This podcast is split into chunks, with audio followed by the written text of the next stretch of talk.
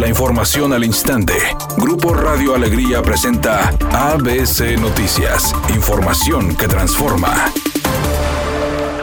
La Secretaría de Relaciones Exteriores anunció ayer que las restricciones a cruces terrestres no esenciales desde Estados Unidos se mantendrían hasta el 21 de mayo para aquellos estados que se encuentran en color naranja y rojo. Sin embargo, la medida no aplica para Baja California, Sonora, Coahuila, Nuevo León y Tamaulipas, ya que dichas entidades tienen semáforo en verde y amarillo. Pero falta saber qué dicen las autoridades norteamericanas.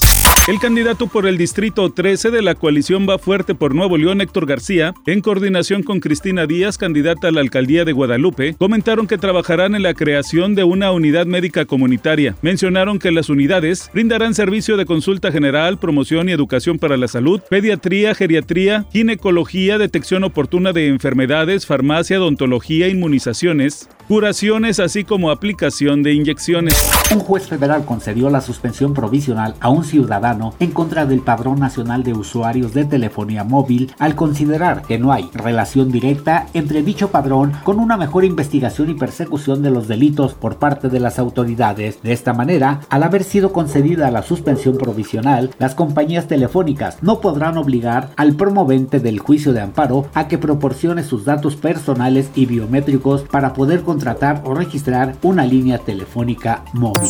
Editorial ABC con Bernardo Pérez. A pesar de que la movilidad es un tema de enorme importancia, los candidatos a la gubernatura prácticamente lo han dejado pasar de largo. En 20 años, la mancha urbana ha crecido más de 7 veces y la población solo se ha duplicado en la zona metropolitana de Monterrey. Esto hace más largos los traslados y más oneroso todo lo que gastamos en desplazarnos. La solución es mejor transporte, mejores servicios públicos y mejores planes urbanos. Lamentablemente, ninguno de nuestros candidatos parece estarle entrando en serio a este peliagudo problema.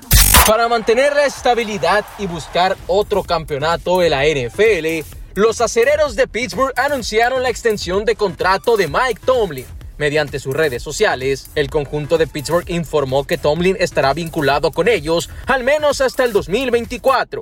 El actor y cantante Diego Boneta dijo que está muy contento por los resultados que tuvieron los primeros dos capítulos de la segunda temporada de la bioserie de Luis Miguel, en la que él es el protagonista. Dijo que según anunció Netflix fue lo más visto durante el domingo y que incluso ayer todavía la gente seguía disfrutando del estreno.